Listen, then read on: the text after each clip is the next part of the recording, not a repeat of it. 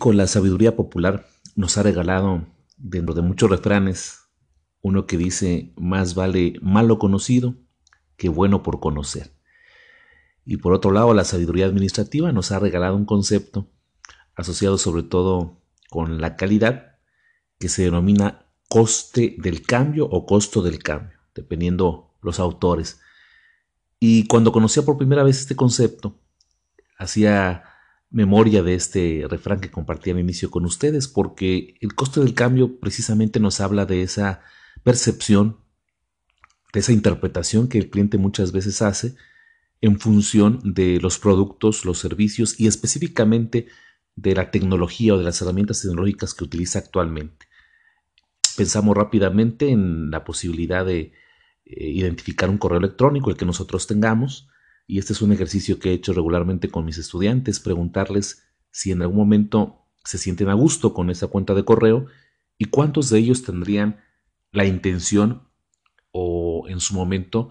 el deseo de cambiar a una cuenta nueva. La tasa es eh, relativamente alta, aunque si bien es cierto que muchos, no, muchos estudiantes no tienen ningún problema en cambiar su cuenta de correo, hay una sensación que nos, nos deja eh, el pensar que lo que tenemos actualmente eh, es una interfaz que ya conocemos, una herramienta en la que digitalmente podemos tener ciertas habilidades, incluso en la navegación o en la interacción con los elementos que nos presenta esa interfaz, y difícilmente quieren cambiarlo porque se han acostumbrado a ese esquema o a esa manera de trabajo. Y esto sale a colación del tema que estamos compartiendo en este podcast. Hoy estamos compartiendo eh, el costo del cambio y la omisión,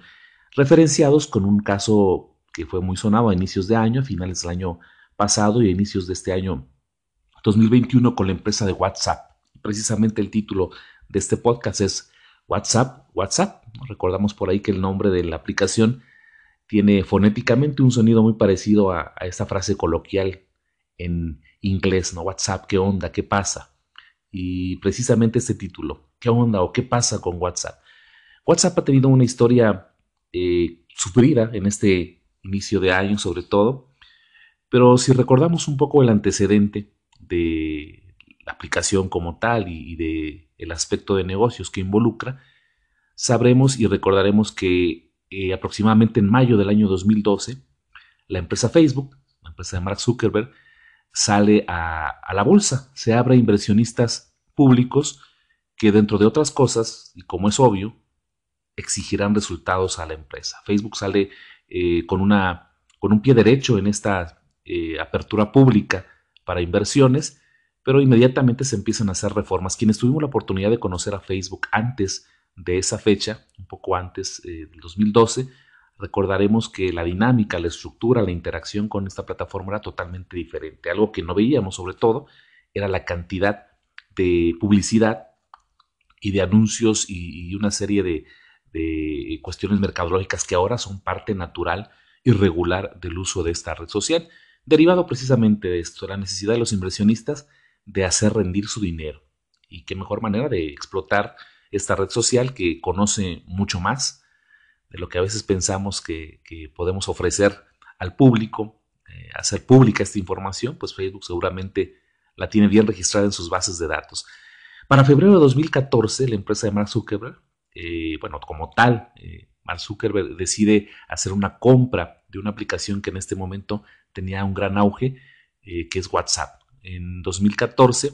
después de una compra un poco curiosa, en la que ya unos inversionistas chinos tenían casi el trato definido para comprar WhatsApp, bueno, la, enfermedad de, uno de los propietarios y fundadores de WhatsApp hace que eh, en algún momento se retrase esta compra inicial con los chinos y Mark Zuckerberg una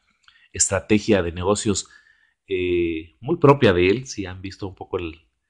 antecedente de lo que ha sido también su formación en, Facebook, eh, logra obtener esta ventaja y comprar a WhatsApp. Y esto se suma a hacer una estructura de negocios, a, a acaparar en esa sombrilla de negocios ambos conceptos. Por un lado Facebook por otro lado WhatsApp, con todas las evoluciones que hemos conocido hasta el momento. Eh, la red social empezó a hacerse muy popular, fue seguramente y lo sigue siendo ahora la que más usuarios a nivel global pueda eh, tener a excepción de algunos países muy particularizados en las que las redes sociales, eh, a veces inclusive del propio país, son las que eh, despuntan en esa popularidad, pero WhatsApp se consideraba un líder mundial en este sentido, en la mensajería. Sin embargo, este coste del cambio y esta omisión pesaron mucho en las decisiones de, de Facebook, especialmente en estos últimos años, desde el año 2019, 2020 y en este 2021. Eh, y bueno, sobre todo para nosotros los usuarios, el año 2020 fue eh, especialmente marcado por los cambios de políticas de privacidad de WhatsApp. Y aquí es donde precisamente el título de este podcast hace mayor peso, la omisión. Eh, WhatsApp em, emite una serie de cambios de políticas de privacidad que no fueron muy claras para el cliente, eh, realmente eran muy técnicas para poderlas interpretar y generaron en respuesta un rechazo hacia esta red social, al extremo de que muchos de sus usuarios eh, prefirieron, en el mejor de los casos, prefirieron tener una alternativa adicional, es decir, conservaban el WhatsApp, pero además buscaban alguna herramienta adicional dentro de la gran gama que empezó a hacerse popular. Y en el peor de los casos, pues perdieron definitivamente a estos usuarios. Caso tal vez menos común, pero que sí tuvo un impacto eh, conocido como una migración digital de, gran escala. Además de esto, eh, esta omisión de información, que es uno de los puntos del, título del podcast, es pensar que el cliente iba a interpretar adecuadamente lo que Facebook quería decir, eh, se presentó precisamente una coyuntura, una coyuntura política, social, tecnológica que hicieron tambalear los, cimientos eh, claros en la estrategia de, eh, de, WhatsApp, que por lo demás WhatsApp pretendía con esto o pretende con estos cambios en sus políticas de privacidad, pues hacer una integración de ambos productos. Por un lado, el WhatsApp para generar información de sus usuarios y por otro lado, eh, integrar esta información en Facebook, especialmente para negocios. La coyuntura era clara, había una tensión muy fuerte entre el gobierno norteamericano en ese momento encabezado por Donald Trump y algunas redes sociales, como el caso de TikTok, que precisamente es uno de los podcasts que tenemos en la temporada número uno que invito a eh, mis escuchas que puedan eh, revisarlo y, conocer un poco acerca de lo que en ese momento decíamos respecto a esta confrontación política y, tecnológica. Eh, además, Facebook venía de un golpe en su imagen con un caso escandaloso de Cambridge Analytica, la posibilidad de que a través de esta red social se hubieran filtrado datos o se hubiera maniobrado alguna serie de datos eh, asociados con las elecciones del propio Donald Trump, que fue un, escándalo bastante fuerte, eh, además de que las personas se sentían vulnerables a, esta, a esta falta de información, a las posibles filtraciones, eh, y pareciera que de la noche a la mañana se dieron cuenta que las redes sociales efectivamente son un álbum, una colección de información a veces demasiado privada de las personas. Y esto generó mucho temor. El resultado, una migración digital de gran escala, simplemente el cambio de muchos usuarios de WhatsApp a otra aplicación que eh, cobró relevancia en ese tiempo, que es Telegram. Eh, solo para darnos una idea, en 72 horas Telegram experimentó un aumento de 25 millones de usuarios. La obviedad nos dice que estaban antes con la plataforma de, WhatsApp principalmente. Y bueno, Telegram no fue la, única, sí tal vez la que tuvo estos números más elevados en esta migración digital. Eh, y bueno, ya para enero de 2021, Telegram reporta 500 millones de usuarios. Mientras que, bueno, WhatsApp se mantiene a inicios de este año también con 2 mil millones, que es una diferencia eh, triple de usuarios eh, entre ambas plataformas, pero dejan en el sentimiento del consumidor eh, este otro concepto, el coste del cambio, lo que